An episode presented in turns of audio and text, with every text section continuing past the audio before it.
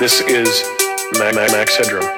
And what you're about to witness is one of the most sinister sounding intros to a trailer to one of the greatest epics ever produced in the history of t- t- television. And there's more. Because you are going to see it as well. Yes, it. Yes, it. Yes. Namely, the Max Headroom story.